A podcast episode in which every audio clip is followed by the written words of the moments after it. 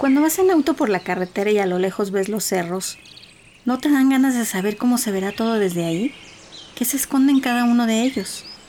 Ese día, Lupita me invitó al Festival de las Aves en la Sierra Fría. Sabía que estaba trabajando en un poemario de flora y fauna endémicas y eso me iba a ayudar muchísimo. El tiempo fue corto, pero maravilloso. A cada paso disfrutaba los olores, los colores, los sonidos.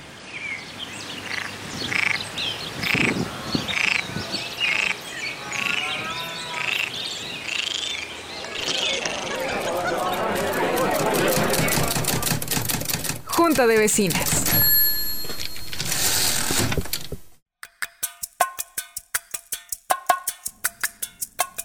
Hoy visité a mi vecina Tercia Arbizo. Iba con el afán de pedirle un poquito de azúcar, pero pues uno siempre termina sacando plática y terminamos hablando de la poesía, que es su trabajo, su idioma, su alimento. Ella es una poeta por naturaleza, de voz nostálgica y adolescéntica. Me la encontré por primera vez en un libro. El destino lo puso en mis manos y comencé a hojearlo.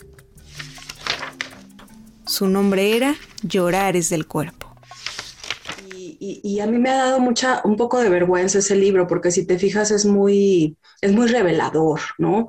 Pues es como si me quitara la ropa, ¿no? Como si me desvistiera frente al lector. Y pues sí, sí me da poquita de vergüenza, pero te digo, es parte de mi personalidad, ser como muy, como medio adolescéntica todo el tiempo, ¿no? Y al final la poesía siempre me ha parecido eso, un desnudo para el poeta y un intento de descubrir lo que pasa en el mundo pero no con los ojos cansados o cegados por la cotidianidad. Los ojos de Terci se siguen maravillando con la forma de los árboles, los colores de las flores, las figuras de los cerros. Los ojos de Terci son los de una niña entendiendo lo que ocurre a su alrededor. Y yo creo que todos los niños son unos poetas, ¿no? Cuando eres niño, pues siempre eres muy ocurrente y dices las cosas de manera muy bonita. No más que vas creciendo y se va perdiendo eso, ¿no?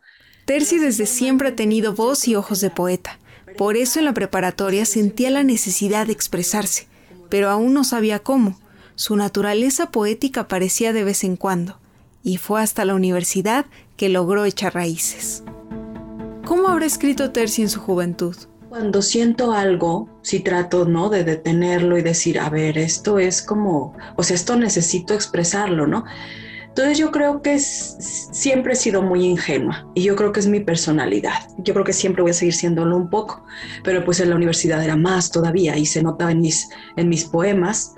Aunque luego también de joven uno tiene unas ocurrencias muy padres, ¿no? Que luego ya no se repiten. Eh, entonces pues veo eso, mucha ingenuidad, pero también cosas eh, este, ingeniosas. El maestro San José me decía que era muy original mi poesía y eso me gustaba mucho, ¿no? Eh, entonces, pues sí ha habido un cambio, pero creo que también esa ingenuidad se manifiesta en el hecho de que, de que aunque yo ya pues no soy joven, este, sigue, o sea, en mi poesía sigue pareciendo un poco esa juventud, ¿no? Pareciera que la escribió alguien más joven. Durante la plática me contó cuando se cambió de casa. Allá por el 2010 tenía vecinos muy peculiares, con el pelaje de tonalidades amarillentas, pardas y blanquecinas, que les gustaba saltar y correr de aquí para allá. Eran liebres y conejos. Resulta que ese era su hábitat antes de que se construyeran las casas. Fue el velador quien le contó lo sucedido. No, viera cuántas liebres había aquí. Salte y salte por todos lados. Pero las correteamos y se fueron a corre y corre. Ay, pero ¿por qué las corretean si nosotros somos los que les estamos quitando su casa? Con mucho dolor y tristeza, Terci aprovechó la oportunidad de la beca PEGDA en el 2019 y sus deseos del pasado de realizar un bestiario.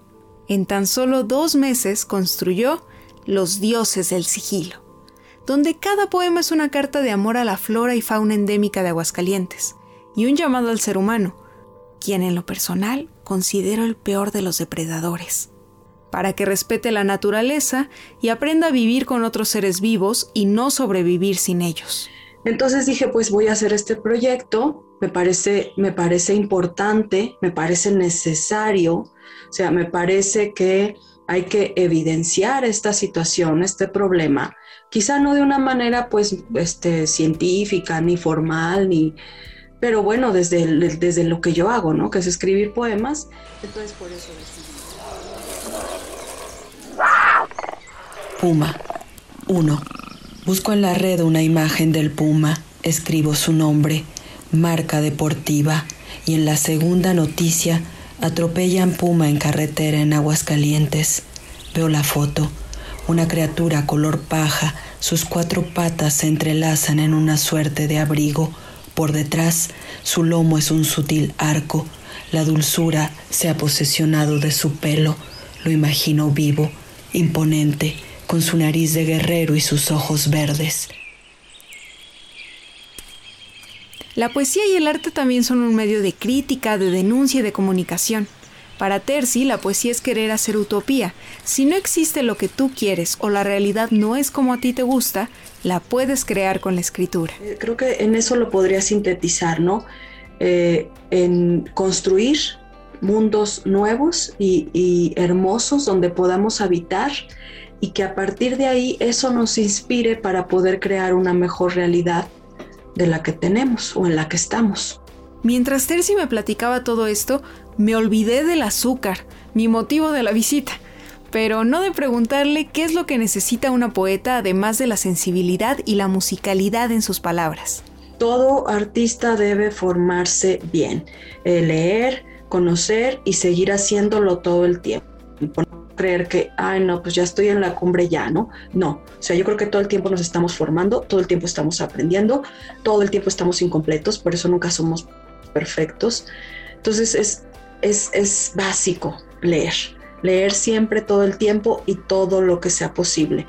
Y bueno, de preferencia a los clásicos, ¿no? Porque pues vivimos muy poquito tiempo los humanos, aunque se ha extendido nuestro periodo de vida, pero pues en realidad para el universo es como una vida de mosca, ¿no? Entonces, si tenemos esa vida tan corta, pues leerlo mejor. El que quiere escribir debe leer y leerlo mejor.